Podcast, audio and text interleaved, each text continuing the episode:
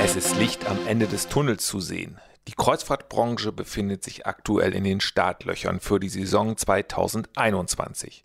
Und damit hallo und herzlich willkommen zum 29. Podcast von Onboard Radio. Im zweiten Teil sprechen wir über Schiffstaufen und warum Thorsten Kassel und ich vermutlich niemals eine Taufe machen werden. Los geht's aber mit einer guten Nachricht und das trotz der Corona-Pandemie. Moin André, schön, dass du wieder mit am Start bist und äh, wir gemeinsam mal auf die Kreuzfahrtsituation schauen. Es gibt wie immer ein bisschen was Neues äh, aus der Welt der Kreuzfahrten und zwar erfreuliches Hurtigruten, die Expeditionskreuzfahrten ab Deutschland.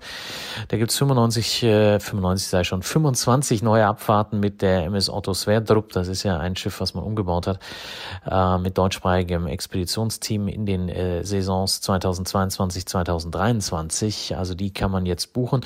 Übrigens für alle ganz wichtig, die äh, Kreuzfahrten mit äh, Hurtigruten gebucht haben bis Ende Mai äh, diesen Jahres. Da gibt's jetzt eine freiwillige Umbuchung. Das heißt, wer möchte, kann schon mal sich einen äh, Termin bis 31.12.22 suchen.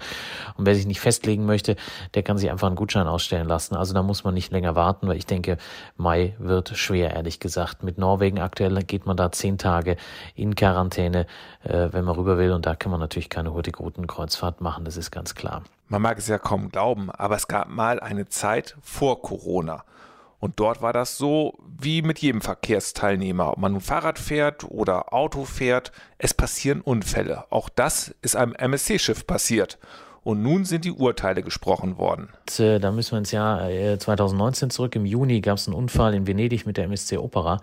Und äh, ein Gutachten hat damals festgestellt, dass es einige Fehler der Schiffsbesatzung gegeben hat. Und deswegen ist der Kapitän Carmine Siviero zu fünf Monaten Haft verurteilt worden. Und auch der Chefingenieur und der Chefelektriker sind zu kleineren Haftstrafen verurteilt worden. MSC hat auch schon reagiert. Zitat, MSC Cruises möchte klarstellen, dass die ausgesprochenen Urteile darauf hinweisen, dass das vorgeworfene Vorgehen nach dem italienischen Gesetzbuch als geringfügig eingestuft wurde. Als solches konnten alle Angeklagten ihre Strafen in Geldstrafen umwandeln. Niemand wird eine Haftstrafe antreten und niemand hat seine Schuld eingestanden. MSC Cruises hat damit die Möglichkeit, andere juristische Wege zu beschreiten, um die wahre Ursache des Vorfalls aufzudecken. Und die betroffenen Mitarbeiter können so ihr Berufsleben fortsetzen. Also da hat man sich vor die eigenen Mitarbeiter gestellt in Zeiten von Corona und Millionenverlusten sicherlich keine Selbstverständlichkeit, dass der Arbeitgeber so zu seinen Angestellten hält. In diesem Fall hätte MSC auch sagen können, wunderbar, raus mit euch, wieder ein paar Gehälter gespart. Aber nein, das haben sie nicht gemacht. Respekt meinerseits dafür. Trotz dieser schwierigen Zeiten gibt es aber auch neue Unternehmen, die sich in der Kreuzfahrtbranche etablieren möchten. Und den Namen des neuen Unternehmens, den hat Thorsten intensiv geübt, um keinen Knoten in der Zunge zu bekommen. Swan Hellenic. Äh, man konzentriert sich auf den Kreuzfahrt-Expeditionsmarkt äh, und da hat man jetzt mit der MS Minerva ein neues Schiff in Auftrag gegeben. November 21 soll schon fertig sein. Äh, und das zweite Schiff, MS Vega, ist das Schwesterschiff dazu. Da hat die Kiellegung jetzt stattgefunden. Das Ganze in Helsinki. Schiffe sollen eine Länge von 115 Meter haben und die Passagierzahl wird angegeben mit 152. Und äh, einen dritten Neubau soll es dann auch noch geben. Und zwar im Jahr 2022. Also da hat man äh, offensichtlich Großes vor, trotz der aktuellen, sagen wir mal, Unsicherheiten hier und da und der äh, Probleme. Im Sommer 2020 waren Flusskreuzfahrten ziemlich früh am Start. Weitere Infos zu Flusskreuzfahrten, die könnt ihr übrigens bei uns im Podcast Nummer 7 hören. Aber zurück ins Jahr 2021. Die Anbieter leiden nach wie vor unter der Verlängerung des Lockdowns. Sag mal, Thorsten, wann soll es denn eigentlich bei den Flusskreuzfahrten wieder losgehen? Wir peilen jetzt erstmal den März äh, wieder an und äh, ja, die Flusskreuzfahrten in Deutschland, die unterliegen eben auch diesem Beherbergungsverbot und ähm, deswegen müssen die äh, noch weiter auf Gäste warten.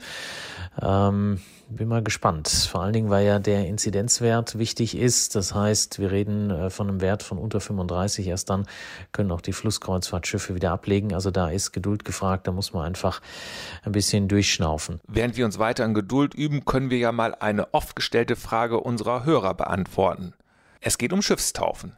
Die Geschichte dazu reicht bis weit in die Zeit der alten Römer und Ägypter.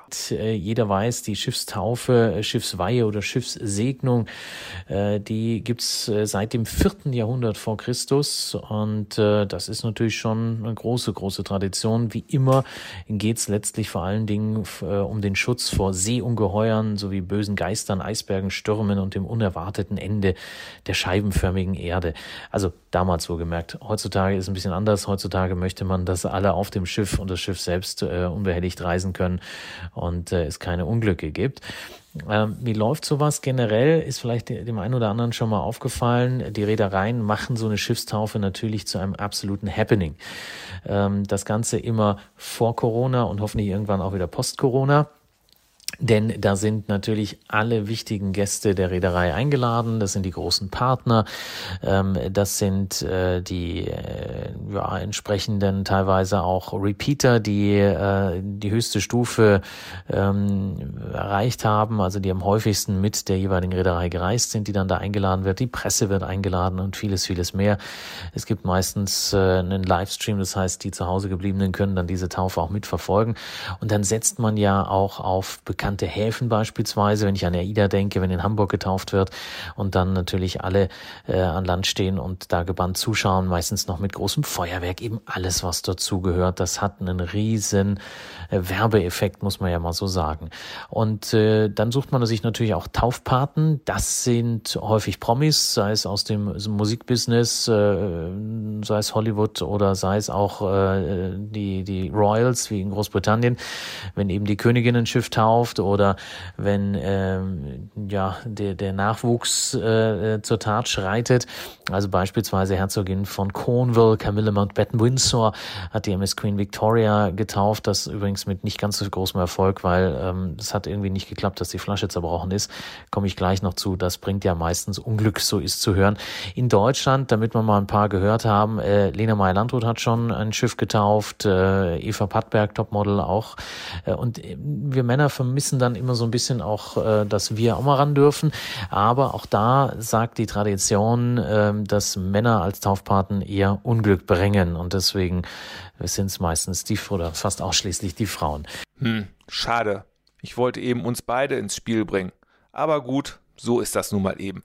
Was ich mich gerade frage, wo ist eigentlich die Gleichstellungsbeauftragte, wenn man sie mal braucht? Fragen über Fragen.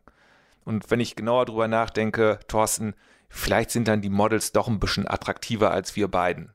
Aber das muss jeder für sich entscheiden. Sag mir mal, Thorsten, wie ist denn der Ablauf so einer Taufe? Die Shampoosflasche ans Schiffsbug zu werfen, ist ja nur der absolute Höhepunkt. Natürlich gibt es verschiedene Reden, die gehalten werden. Es gibt dann auch ein großes Entertainment-Programm. Häufig tritt dann auch nochmal die, die Crew auf, die Sänger und Tänzer des jeweiligen Schiffes, die dann vielleicht auch so eine schiffseigene Show dann nochmal präsentieren. Ja, und dann muss irgendwann mal die Champagner- oder Sektflasche zerschellen und zwar am Bug des Schiffes. Und dann äh, wird der Name auch meistens nochmal feierlich enthüllt, der natürlich vorher schon feststeht. Das ist ganz klar. Äh, auch da gilt, wenn so eine Flasche nicht zerbricht, dann bringt es meistens ziemliches Unglück. Also wird da äh, wirklich viel Wert drauf gelegt, dass das dann auch entsprechend klappt. Die kleineren Schiffe wird jeder mal vielleicht im lokalen Ruderclub oder, oder äh, Segelclub gesehen haben. Ähm, also so Holzschiffe, Ruderboote etc. Äh, da kannst du natürlich jetzt nicht irgendwie so eine Flasche dran zerschellen lassen. Das heißt, da wird der Sekt und Champagner dann eben entsprechend übers Schiff äh, ergossen, über die Reling gegossen, je nachdem. Ähm, muss nicht immer Sekt sein, äh, muss nicht immer Champagner sein. In Schottland macht man das traditionell mit Whisky. Ähm, das ist schon mal äh, auch dort eine gewisse Tradition und äh, ja, ich denke, jeder, der mal online geht auf YouTube, der kann da auch gerade von AIDA großartige Shows sehen, was auch immer spektakulär ist und es kostet richtig viel Geld.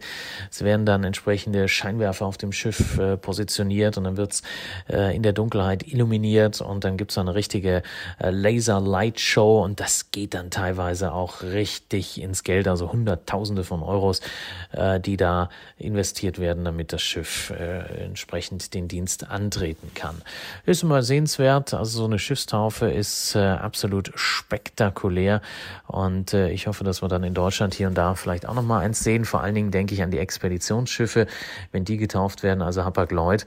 Äh, immer vorausgesetzt, wir können noch mal wieder zusammenkommen und äh, dann von Land aus eben diese Schiffstaufen verfolgen. Danke, Thorsten Kasel, für die ausführlichen Infos. Wie immer gilt, wer eine Kreuzfahrt buchen möchte, der kann mit uns in Kontakt treten. Einfach eine E-Mail schreiben an info at onboardradio.de oder ins Internet gehen. Klickt euch rein www.onboardradio.de.